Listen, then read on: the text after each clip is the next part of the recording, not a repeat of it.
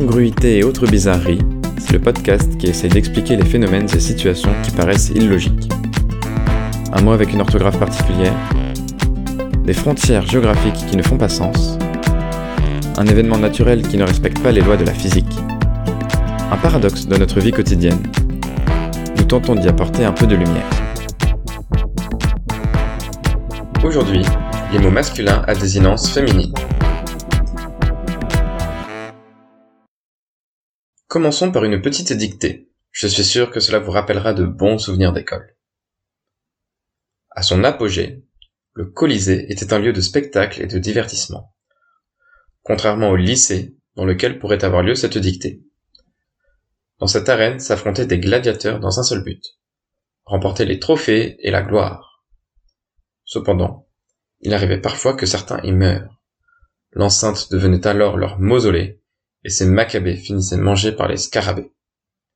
Cet amphithéâtre, loin des tumultes du public romain, est maintenant devenu un musée à ciel ouvert.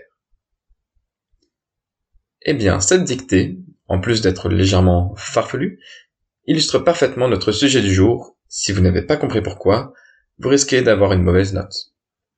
Un même piège se répétait plusieurs fois.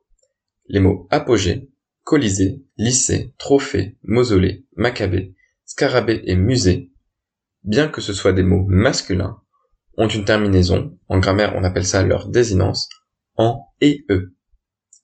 Comment cela se fait-il? Il existe une trentaine de noms communs masculins dans le dictionnaire français, la plupart d'un usage assez ancien, qui se finissent par et e. Nous sommes plutôt habitués à ce que les mots finissant par et e soient féminins. Aller, année, armée, cheminée, dictée, fusée, idée, etc. Comment donc expliquer cette incongruité? Incongruité, T et.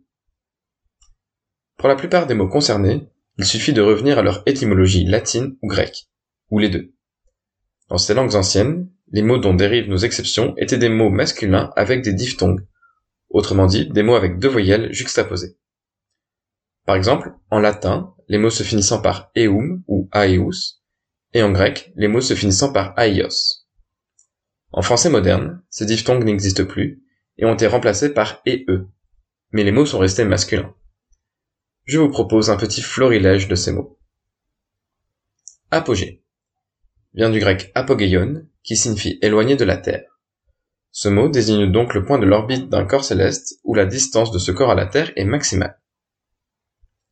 Athénée, A-T-H-E-N-E-E, vient du bas latin Athenaeum, qui vient lui-même du grec Athénaïon, le temple d'Athéna. Eh bien, en Belgique, un Athénée est un établissement d'enseignement secondaire.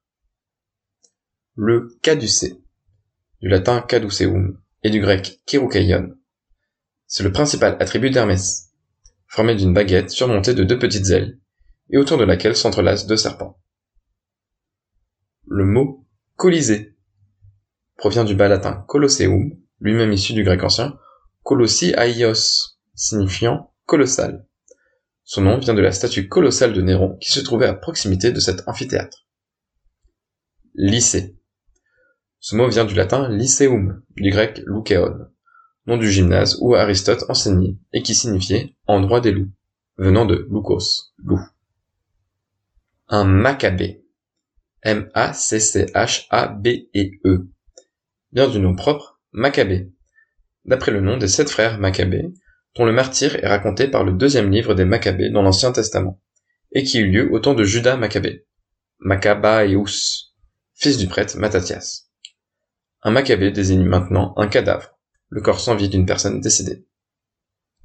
Un mausolée vient du latin mausoleum et du grec mausoleion, qui était le tombeau Mosol, roi de Carie, mort en 353 avant Jésus-Christ en Asie mineure. Le mot musée vient du latin museum et du grec museion, qui veut dire le temple des muses. Scarabée vient du latin scarabeus et du grec karabos. On note qu'il n'y a pas de diphtongue en grec, karabos. Et pour finir, trophée, qui vient du bas latin trophaeum, du grec tropaion, qui désigne l'armure d'un ennemi vaincu que l'on dressait dans l'Antiquité contre un tronc d'arbre. La liste est encore longue, mais je propose de s'arrêter là pour les noms communs. Pour les plus philélènes d'entre vous, c'est-à-dire ceux qui aiment la Grèce et la langue grecque, vous devez savoir qu'il existe aussi des noms propres se finissant par e et qui restent masculins, comme Orphée, Égée ou Thésée, le fils d'Égée. Ici, la logique est la même et vient de l'étymologie. Orpheus, Aegeus et Théséus. Notre incongruité est-elle finie? Hmm, Pas tout à fait. Il existe bien sûr des exceptions. Par exemple, un pongé, P-O-N-G-E-E, qui est un tissu léger constitué d'un mélange de laine et de bourre de soie, et utilisé pour l'ameublement. Vient simplement de l'anglais pongee, P-O-N-G-E-E, et les deux E sont restés en passant dans la langue française. Mais existe-t-il des exceptions dans l'autre sens? Un mot latin masculin finissant par eus, qui a donné un mot féminin en français. Voyons voir. Si je vous demande comment dire en latin qui est au milieu des terres, vous avez la réponse? Vous séchez? Ou plutôt, vous mouillez? Parce que la bonne réponse serait Méditerranéus, pour dire qui est au milieu des terres. Un mot masculin.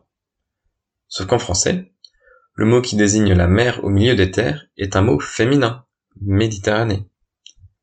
Ainsi, cet été, quand vous partirez en vacances et que vous voudrez respecter le genre des origines étymologiques des mots, vous direz je me baigne dans le Méditerranée.